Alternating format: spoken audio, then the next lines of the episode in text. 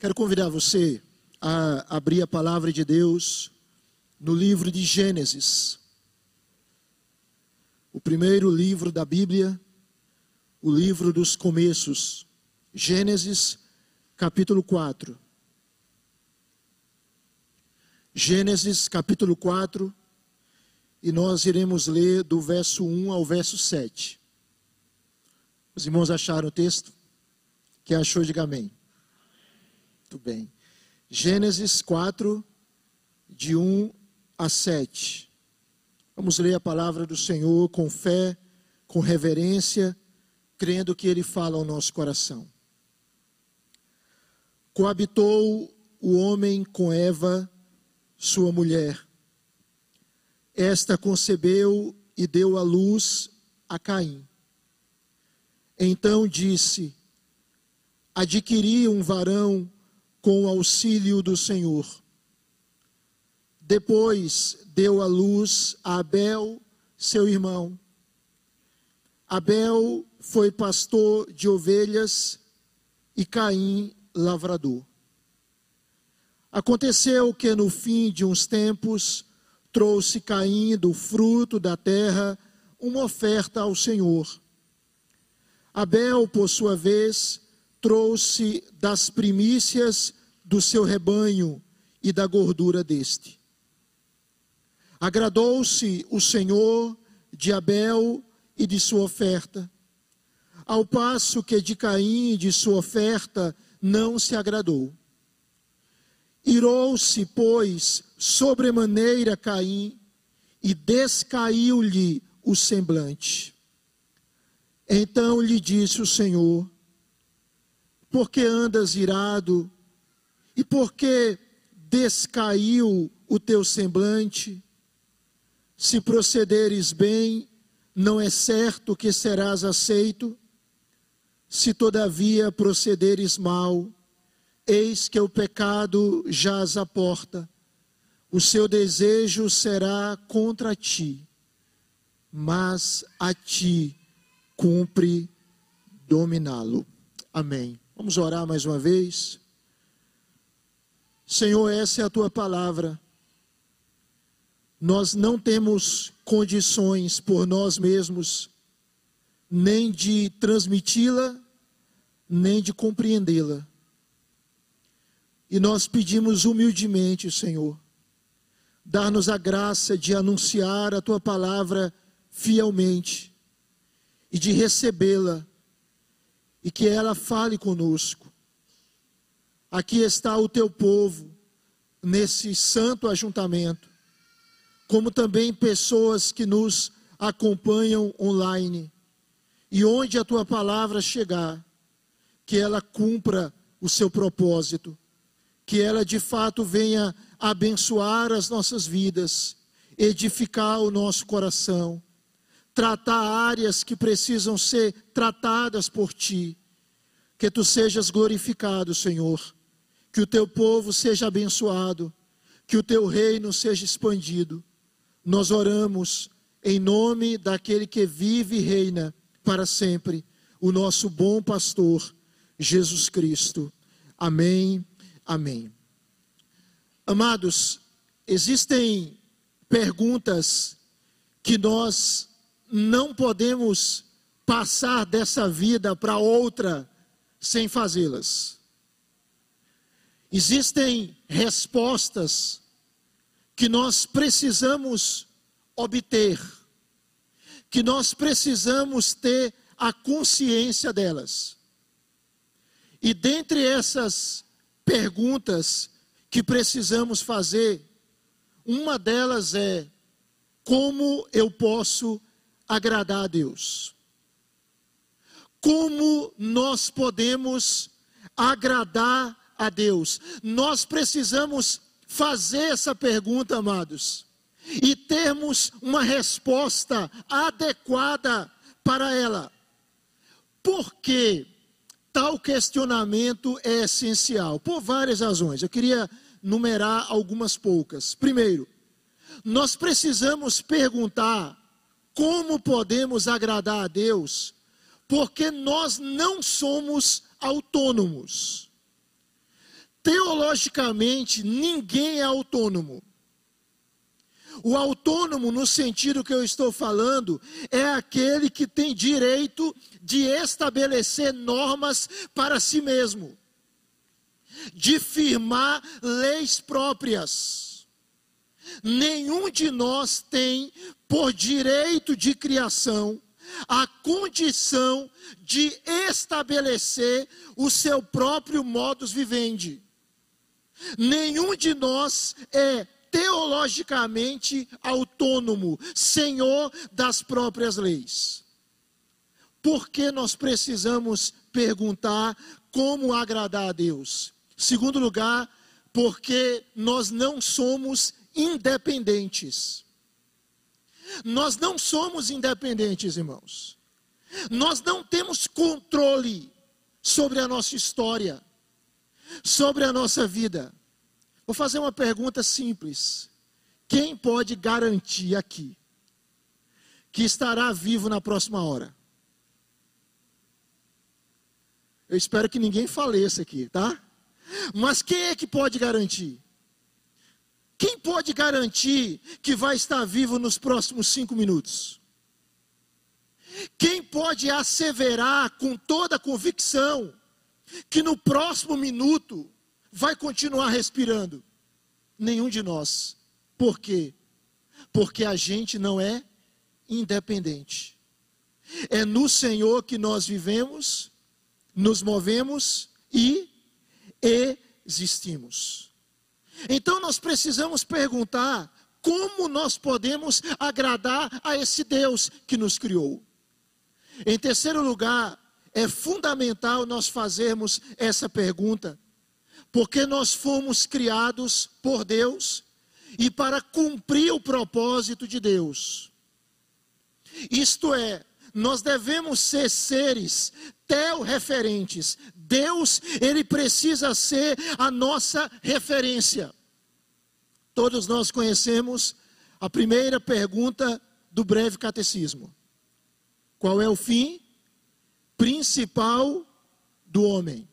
Por que, que o homem existe? Por que, que nós respiramos? Por que, que Deus nos dá vida? E o breve catecismo ele responde: o fim principal do homem é glorificar a Deus. E que mais? Gozá-lo para sempre.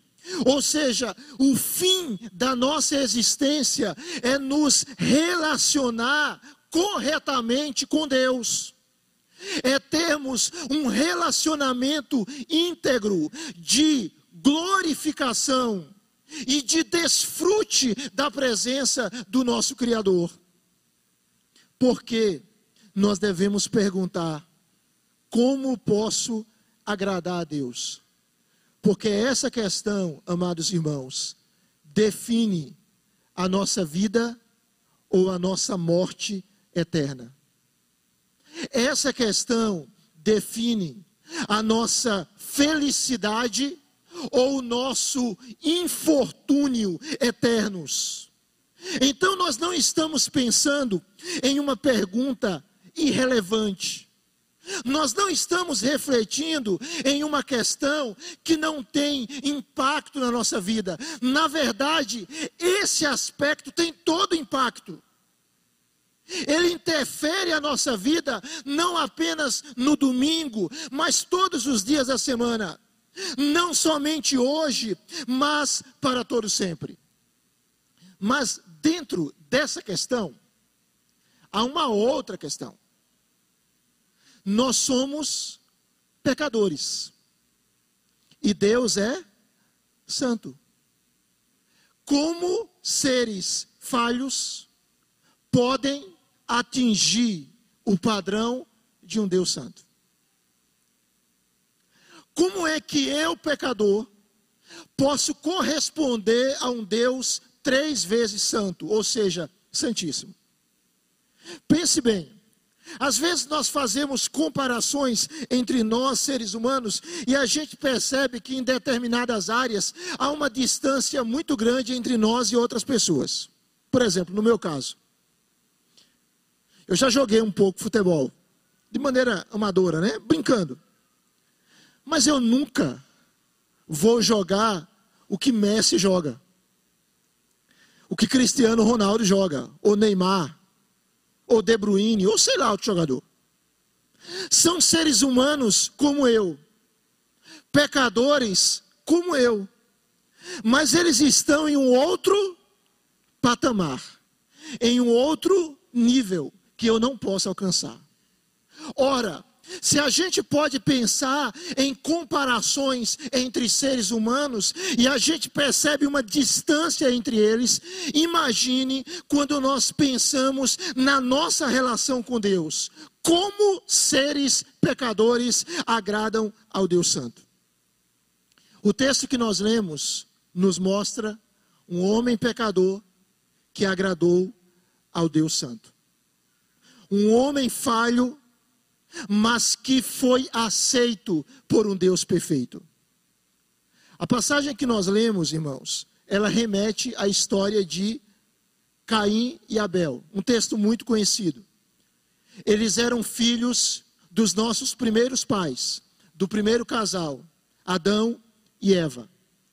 Gênesis capítulo 3 nos mostra que após nossos primeiros pais terem sido criados em um estado de perfeição, eles romperam com o Criador. Eles acharam que podiam viver de forma independente, autônoma. Eles agiram de uma maneira aversa à vontade do Senhor. Eles se desconectaram com Deus. E eles encontraram a morte. Por causa de Adão e Eva, a humanidade foi lançada na morte e na condenação. Só que Deus, ele continua sendo digno de ser agradado e de ser honrado. E a pergunta continua: como nós podemos agradar ao Senhor? Essa pequena história aqui dos dois filhos do primeiro casal nos ensina sobre esse assunto tão relevante. Se você observar aí na sua Bíblia, o texto diz no verso 4, parte B: agradou-se o Senhor de Abel e de sua oferta. O Senhor se agradou de Abel e de sua oferta verso 5: Ao passo que de Caim e de sua oferta não se agradou. Nós temos aqui, irmãos, um contraste entre dois irmãos. Um agradou ao Senhor, foi aceito por ele, e o outro não agradou ao Senhor e foi rejeitado por ele. Mas como Abel agradou ao Santo Deus? Como nós podemos agradar ao Senhor. Em primeiro lugar, preste atenção. Nós podemos agradar a Deus apesar da nossa fraqueza. Nós podemos agradar a Deus a despeito da nossa incapacidade, da nossa fragilidade. Veja bem, fora do jardim do Éden, Adão e Eva eles coabitam como Deus ordenou para eles antes da queda. E Eva concebe e dá a luz a Caim. Versículo de número 1 desse texto. Adão e Eva, eles têm uma relação íntima como marido e mulher. E Eva dá a luz a Caim. O nome Caim, ele significa adquirido. E perceba aí na sua Bíblia que quando Caim nasce, Eva diz o seguinte: adquirir um varão com o auxílio do Senhor. Ou seja, Eva tinha uma expectativa alta em relação a Caim. Alguns estudiosos acreditam que Eva achava que Caim seria o descendente da mulher que esmagaria a cabeça da serpente. Mas na verdade, Caim foi o arquétipo dos seguidores de Satanás. Caim foi hostil a Deus, foi hostil a seu irmão, e como nós sabemos, ele terminou assassinando o seu irmão. Então nós temos um primeiro filho que nasce, cheio de expectativa. Um filho que nasce com a mãe aspirando algo sobre ele. Mas o texto continua dizendo que Eva, ela concebe novamente. Verso de número 2. E ela deu a luz a Abel, seu irmão. Enquanto o nome Caim significa adquirido, o nome Abel significa fôlego, vapor, nada. Quando nós lemos Eclesiastes, existe uma palavra lá no hebraico traduzida por vaidade. A palavra que Abel, o termo Abel tem um sentido, significa esse termo em Eclesiastes. Esse vocábulo que aparece pelo menos 33 vezes. Então, note bem: o nome Caim lembrava o seguinte: Deus me deu um filho. Eu adquiri um filho com o auxílio do Senhor. A mensagem que o nome Caim revelava é que a vida, ela vem de Deus. Enquanto o nome Abel nos informava que a vida é breve, é perecível, é passageira, é fugaz. E esse nome era uma sombria profecia do que iria acontecer. Enquanto o nome Caim revelava que ele foi concebido com o auxílio do Senhor, o nome Abel revelava que ele era frágil, que ele era como um vapor, uma neblina que iria passar. Mas esse homem, tão frágil, tão passageiro como nós, ele agradou ao Senhor. Ou seja, isso é animador. Nós podemos agradar a Deus a despeito da nossa fraqueza da nossa temporalidade. A despeito do fato de que nós estamos sujeitos à morte. E alguém já disse que todos nós temos uma senha. Só não sabemos o número. E quando nós formos chamados, nós vamos. Não tem como escapar. Mas nós podemos agradar a Deus mesmo sendo frágeis mesmo sendo limitados. Mas o texto continua. Observe, por favor, aí na sua Bíblia, versículo número 2, trata da profissão deles.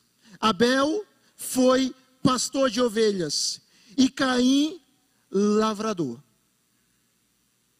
O segundo princípio que eu quero pensar com os irmãos é que nós podemos agradar a Deus na dinâmica das nossas atividades corriqueiras. Nós podemos honrar a Deus no exercício das nossas funções diárias. Caim se tornou um lavrador, alguém que cuidava da terra.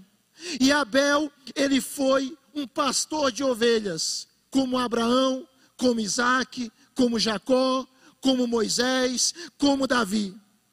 Perceba, irmãos, que esse texto nos mostra algo que a teologia chama de mandato cultural.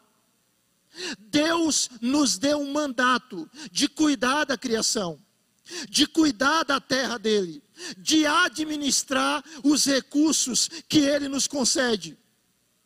Veja bem, você já ouviu alguém dizer mais ou menos assim: Eu não gosto de trabalhar. Se eu souber quem inventou o trabalho, eu mato. Já ouviu gente dizer mais ou menos assim? Quem inventou o trabalho, irmãos? Foi Deus. O trabalho ele foi estabelecido antes da queda. Deus disse para os nossos primeiros pais: cuidem do jardim, cultivem o jardim, guardem a terra. E depois da queda, o trabalho continua. Então veja, o trabalho não é um castigo de Deus por causa do pecado. O trabalho, ele tem agora dores por causa do pecado. Nós ganhamos o sustento, ou Deus nos dá o nosso sustento mediante suor, mas o trabalho é uma bênção. O trabalho não é uma maldição. O trabalho é uma dádiva. Então eu não sei exatamente quais são os dias que você trabalha. Quem sabe aqui muitos trabalham cinco, seis dias na semana. Mas lembre-se, o trabalho é uma dádiva de Deus, é uma bênção de Deus. E nós podemos honrar a Deus mesmo no exercício das nossas atividades cotidianas. Às vezes algumas pessoas pensam assim: por que, que Deus não me chamou para ser pastor ou missionário? Trabalhar especificamente pregando, ensinando a palavra de Deus. Irmãos, cada um de nós tem a nossa vocação. Cada um de nós tem o nosso chamado. Cada um de nós foi vocacionado para exercer algo. Abel, ele foi pastor de ovelhas. E como pastor de ovelhas, ele pôde honrar a Deus. Eu me lembro de Martinho Lutero, quando ele falava para umas mulheres ordenhadeiras, e ele, diz, ele dizia o seguinte: vocês podem ordenhar vacas para a glória de Deus. Vocês podem exercer o ofício de vocês para a glória de Deus, para o louvor de Deus. Então nós podemos agradar a Deus na nossa vocação. Se nós a desempenhamos de uma maneira íntegra, com honestidade, com esforço, com dedicação e para a glória de Deus. 1 Coríntios capítulo 10, versículo 31. Paulo diz assim: Portanto, quer comais, você pode ler junto comigo? Quer bebais ou façais outra coisa qualquer, fazei tudo para a glória de Deus, tudo.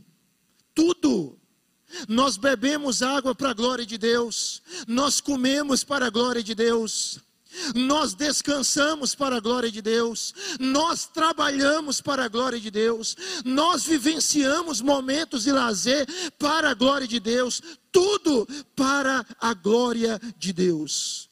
Nós podemos agradar a Deus, como Abel agradou, nas nossas atividades corriqueiras nas nossas ações diárias. Mas o texto continua.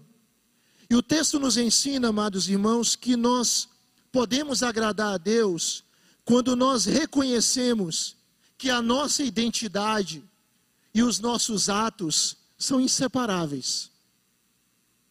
Que a nossa essência e as nossas ações são realidades que não se separam.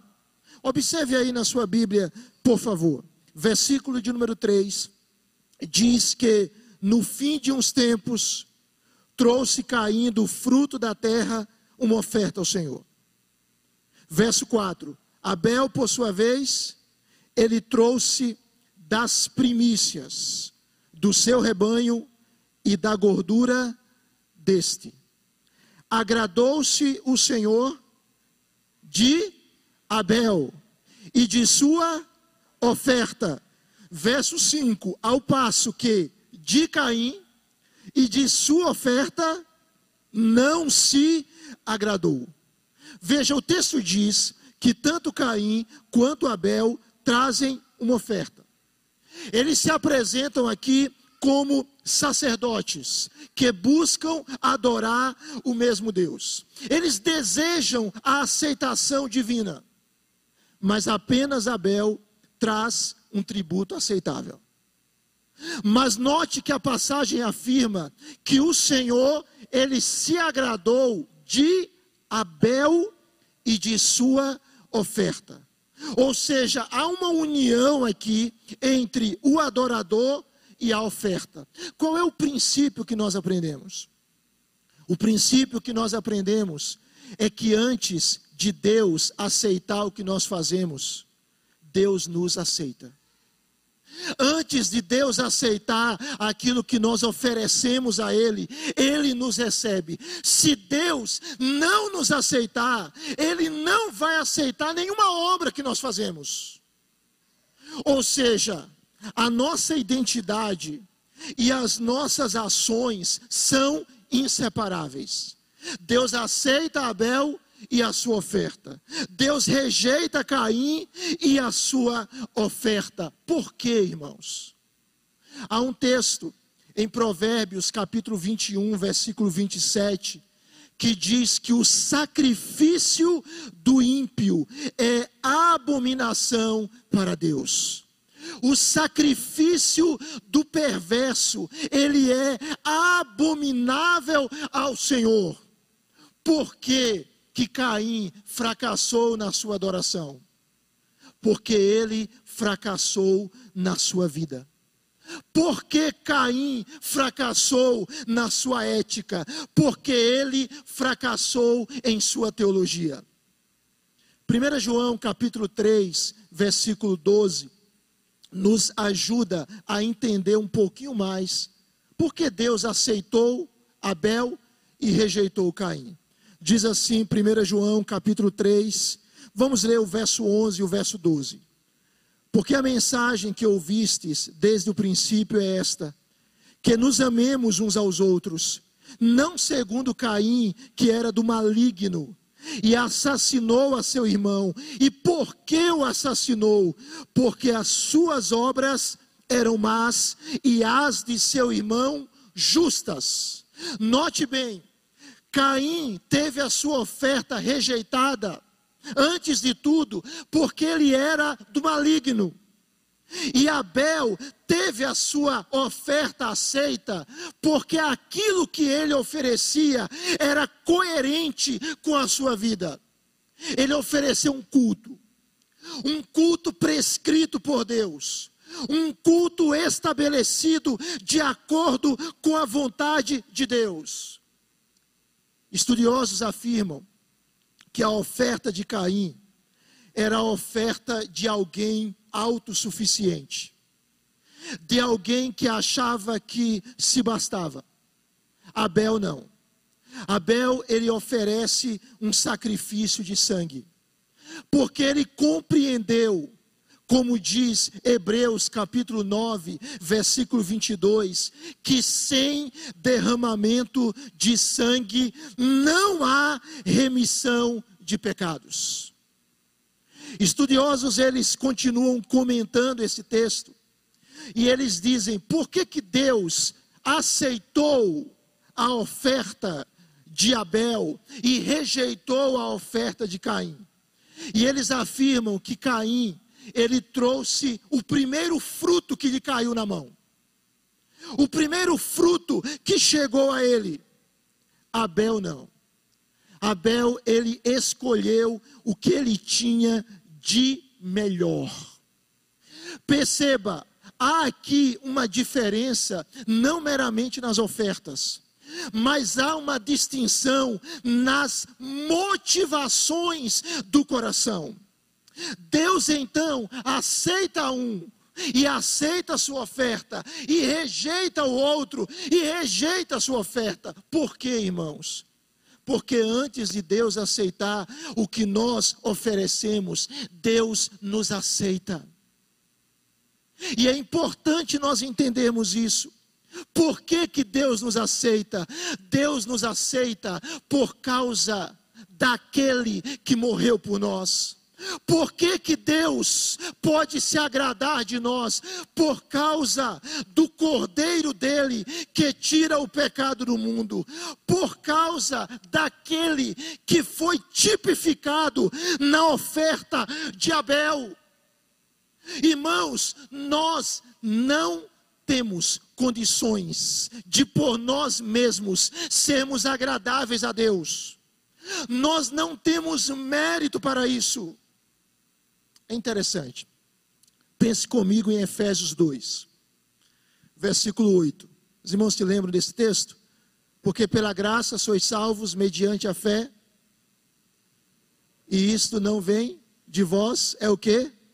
Dom de Deus. Verso 9: não de obras, para que ninguém se glorie. Então você tem aqui no verso 9 uma obra que não é suficiente. Uma obra que não nos recomenda a Deus. Nós temos aqui no verso 9 um esforço que não nos faz aceitáveis ao Senhor. Versículo número 10 continua dizendo: Pois somos feitura dele, poema dele, criados em Cristo Jesus para boas obras, as quais Deus de antemão preparou para que andássemos nelas. Ou seja, a obra do verso 9 não agrada a Deus. Mas a obra do verso 10 agrada a Deus. Qual é a diferença delas? É que a obra do verso 9 é a obra meritória. É a obra que nós tentamos produzir com o nosso esforço, com a nossa dedicação. A obra do verso 10 é a obra que Deus produz em nós, que Deus de antemão preparou lá na eternidade para que andássemos nelas. Meu amado irmão, minha amada irmã, antes de Deus aceitar o que nós lhe oferecemos, ele aceita a nossa vida. E Ele aceita a nossa vida por meio de Cristo, por meio do Salvador. Não há nenhuma obra, nem há, não há nenhum feito, não há nenhuma ação que podemos realizar que nos recomende a Deus. Nós agradamos a Deus por meio de um mediador, por meio do Salvador do mundo. O texto, ele continua. O texto prossegue. E ele nos ensina que nós podemos agradar a Deus quando nós temos fé nele. Nós podemos agradar a Deus, amados irmãos, quando nós temos fé nele. O sacrifício de Abel foi fruto da fé. E a gente vai compreender isso mais um pouco daqui a alguns instantes. A oferta de Caim não. Perceba, Abel significa vapor, fôlego, insignificância. E ele oferece, por meio da fé, um sacrifício aceitável. É interessante que no final de Gênesis, capítulo 4, tem um homem chamado Enos. Gênesis 4, 26. Enos significa fraqueza. E ele consegue oferecer, por meio da fé, uma oração aceitável. O que que essas passagens nos mostram? Elas nos revelam, irmãos, a religião verdadeira. É irônico, é curioso, quando nós somos fracos em nós mesmos, é que nós encontramos a força de Deus. Quando nós dissemos, eu posso, eu faço, eu aconteço, eu sou capaz, eu preciso de autoajuda, eu me ajudo a gente só encontra fraqueza. A gente percebe que as nossas intenções, elas são más, que os nossos esforços, eles são inadequados. Mas quando nós reconhecemos a nossa fraqueza, a nossa fragilidade, a nossa debilidade, é que nós encontramos o poder de Deus. Lembro de Paulo, em 2 Coríntios, capítulo 12, quando ele tem aquele espinho na carne, ele ora ao Senhor para que tirasse aquele espinho na carne. E o Senhor diz: Não, Paulo, a minha graça te basta. E o apóstolo Paulo afirma: Quando eu sou fraco, então é que eu sou forte, porque o poder de Deus se aperfeiçoa na minha fraqueza. Abel aqui, irmãos, ele oferece um sacrifício pela fé, mediante a fé. Hebreus capítulo 11, versículo 4 nos mostra isso. Diz assim: pela fé, você pode ler junto comigo esse texto, por favor? Pela fé, Abel ofereceu a Deus mais excelente sacrifício do que Caim, pelo qual obteve testemunho de ser justo, tendo a aprovação de Deus quanto às suas ofertas, por meio dela também, mesmo depois de morto, ainda fala.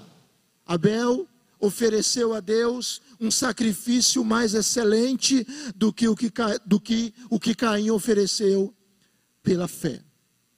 Continue comigo, por favor, olhando aí na Bíblia, porque o texto vai dizer que Caim, verso de número 3, ele trouxe um fruto da terra ao Senhor.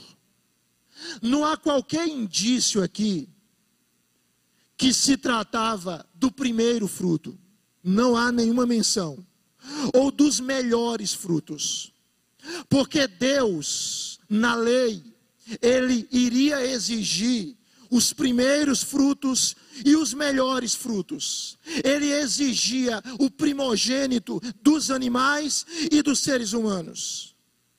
Caim simplesmente traz alguns frutos. Abel não. Abel traz o melhor. Ele traz a gordura. Ele traz as primícias do seu rebanho, ou seja, a gordura do primogênito. Era a melhor parte, era a parte mais valiosa, mais preciosa. E Abel traz isso ao Senhor.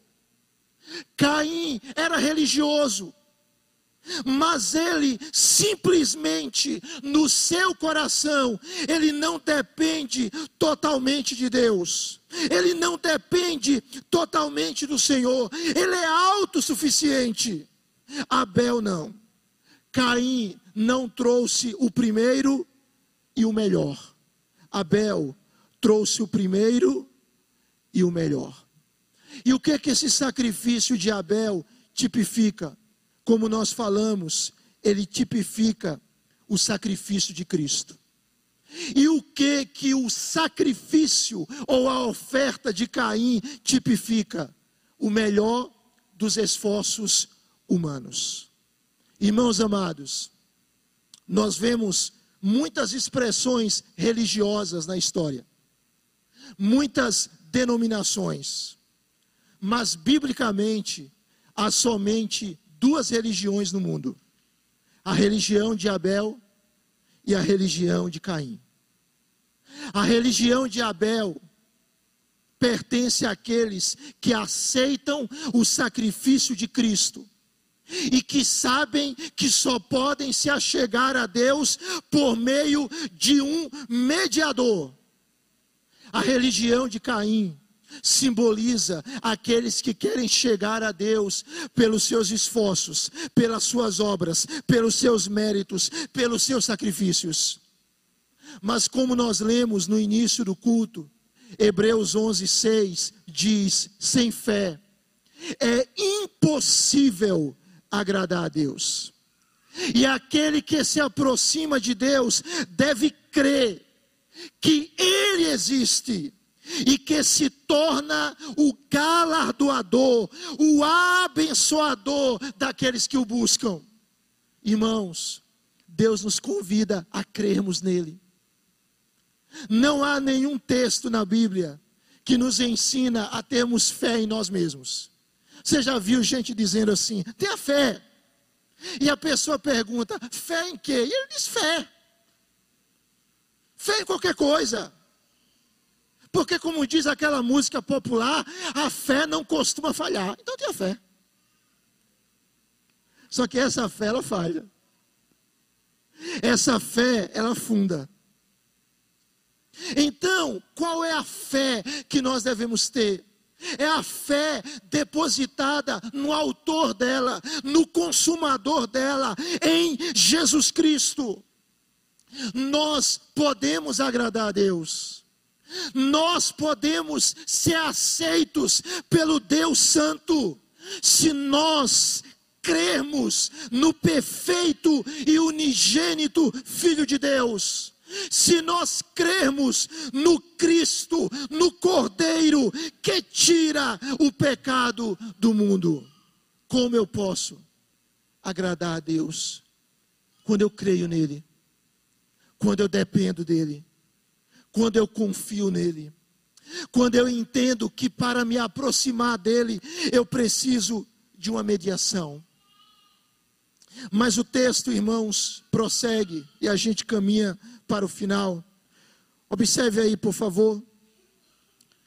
Nós vamos agora para o mau exemplo de Caim. Porque o texto diz, no verso 5, que o Senhor, ao contrário da sua reação com Abel, o Senhor não se agradou de Caim e de sua oferta.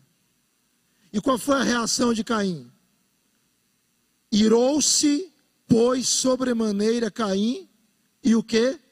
Descaiu-lhe o semblante. Ou seja, ele ficou irado e transtornado.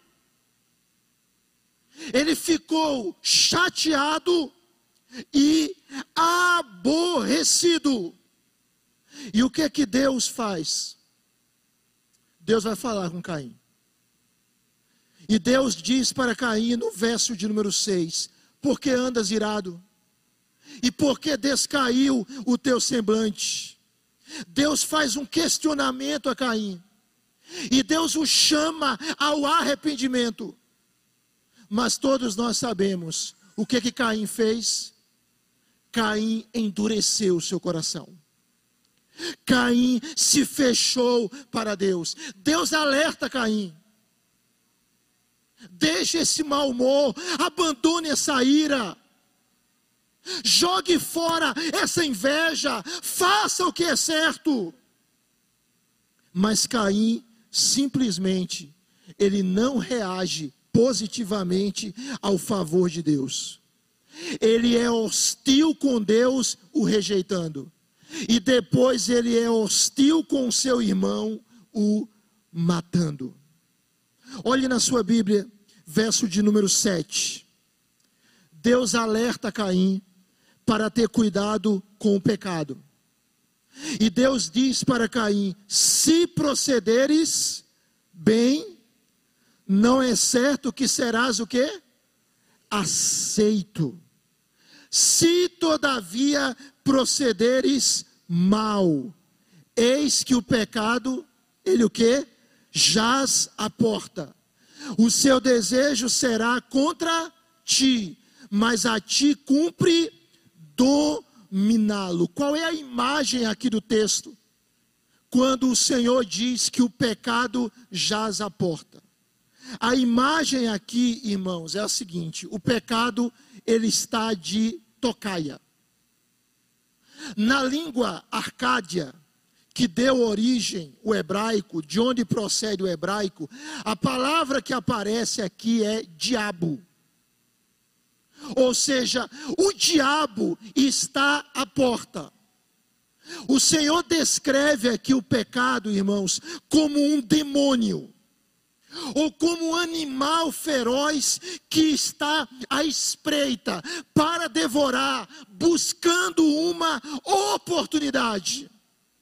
E Deus diz isso para Caim: Caim, o pecado está à espreita, o pecado quer destruir você, o pecado quer lhe devorar, mas a você cumpre dominá-lo. Qual é o princípio que nós aprendemos aqui que Caim não obedeceu? Nós agradamos a Deus, irmãos, quando nós somos sensíveis à Sua voz.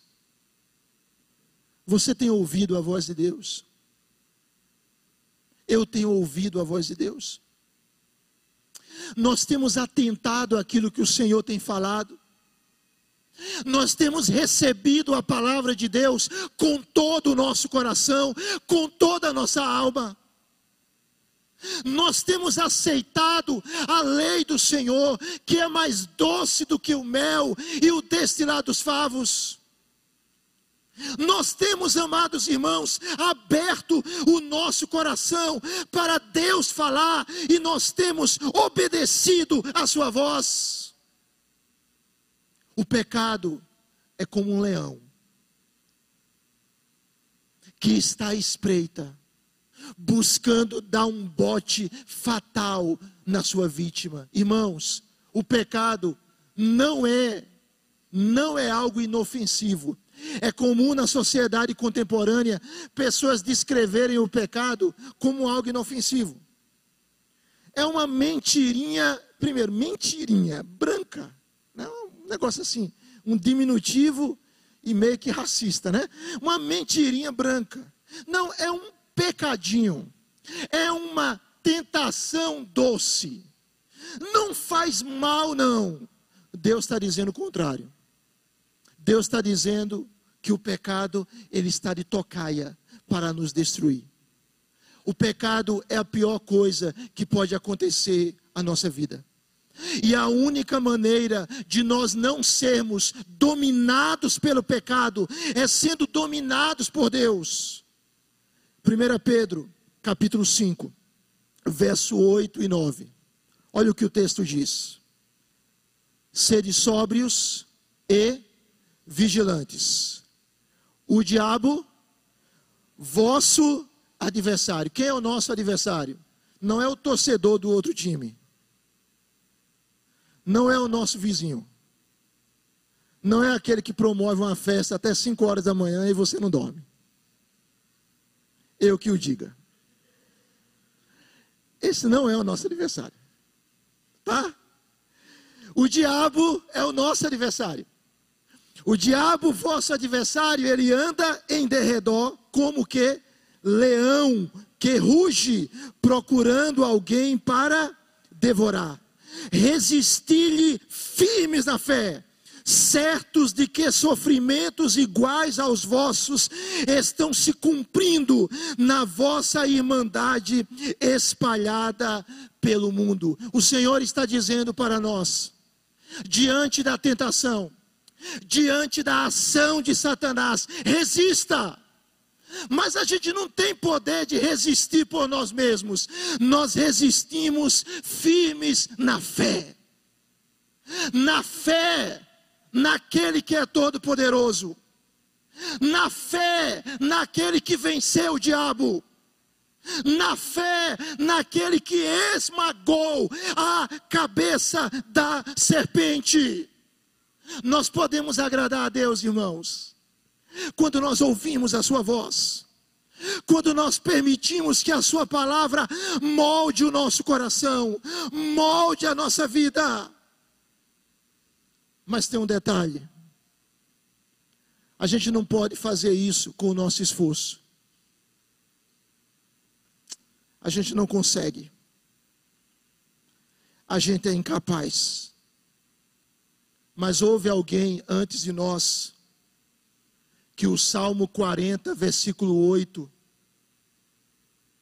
fala dele, dizendo assim: Agrada-me fazer a tua vontade, ó Deus meu, dentro do meu coração está a tua lei. E Hebreus capítulo 5, versículo 7, aplica esse texto a Jesus. Nós não conseguimos agradar a Deus pelo nosso próprio esforço. Mas alguém antes de nós agradou totalmente ao Pai. Alguém antes de nós disse: A minha comida é fazer a vontade do meu Pai. Alguém antes de nós disse: Não se faça a minha vontade, mas a tua vontade. Alguém antes de nós tinha a lei de Deus no seu coração, porque Ele é o próprio Deus. Se a minha vida, se a sua vida estiver rendida a Deus, entregue a Deus. o próprio Espírito de Deus nos habilita para uma vida, mesmo imperfeita, mesmo falha, mas para uma vida que glorifica o Senhor. Porque se nós estivermos entregues a Cristo, nós somos aceitos pelo Senhor, nós somos recebidos por Deus, nós somos acolhidos por Deus. Irmãos amados, eu concluo com uma historinha. Uma historinha de um homem que ele entra em um templo, em um templo religioso. E aquele homem, ele, ele não tinha pernas. E ele apenas rasteja. Ele não andava. E o pastor estava no púlpito e ele rasteja até o púlpito. As pessoas olham, ficam um pouco assustadas, mas se calam. E aquele homem vindo, se arrastando até o púlpito, com os olhos cheios de lágrimas, ele faz uma pergunta. E a pergunta é: Pastor, será que Deus aceita um homem pela metade? Será que Deus aceita um homem pela metade? Um homem sem pernas, um homem limitado, um homem incapaz de muitas coisas. Deus aceita, pastor?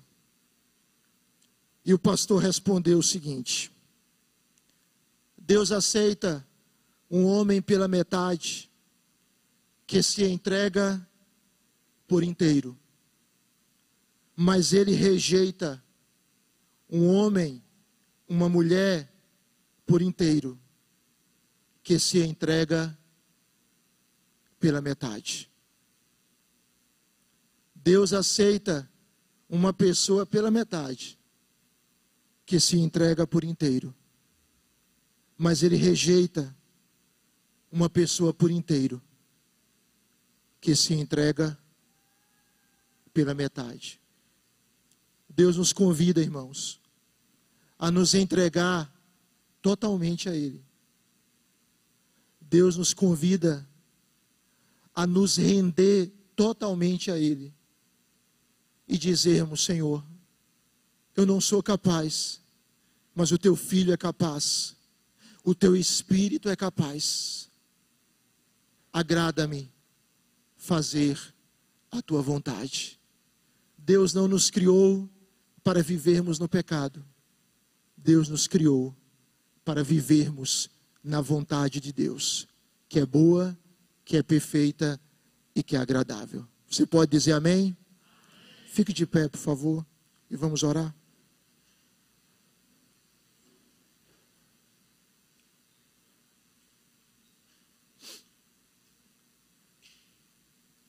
Vamos orar ao Senhor. Como está o seu coração? Como está a sua vida? Como eu estou? O Senhor olha para nós e Ele se agrada de nós por causa de Cristo. Nós podemos dizer que estamos em Cristo. Nós podemos dizer que o Salvador perdoou os nossos pecados nós podemos afirmar que o Senhor olha para nós e diz: É o meu filho, adotado, é o meu filho amado. Nós temos a convicção, amados, que o Senhor se agrada de nós. É essa realidade que determina a nossa história, o nosso destino que vivamos para honrar e para agradar o Senhor.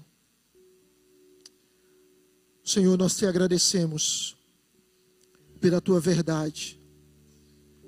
Te agradecemos, ó Deus, por estarmos aqui reunidos em teu nome. Te agradecemos porque em Cristo somos aceitos, somos recebidos, somos amados. Em Cristo somos perdoados, somos justificados. Ó Deus, dá-nos a graça de vivermos para Ti.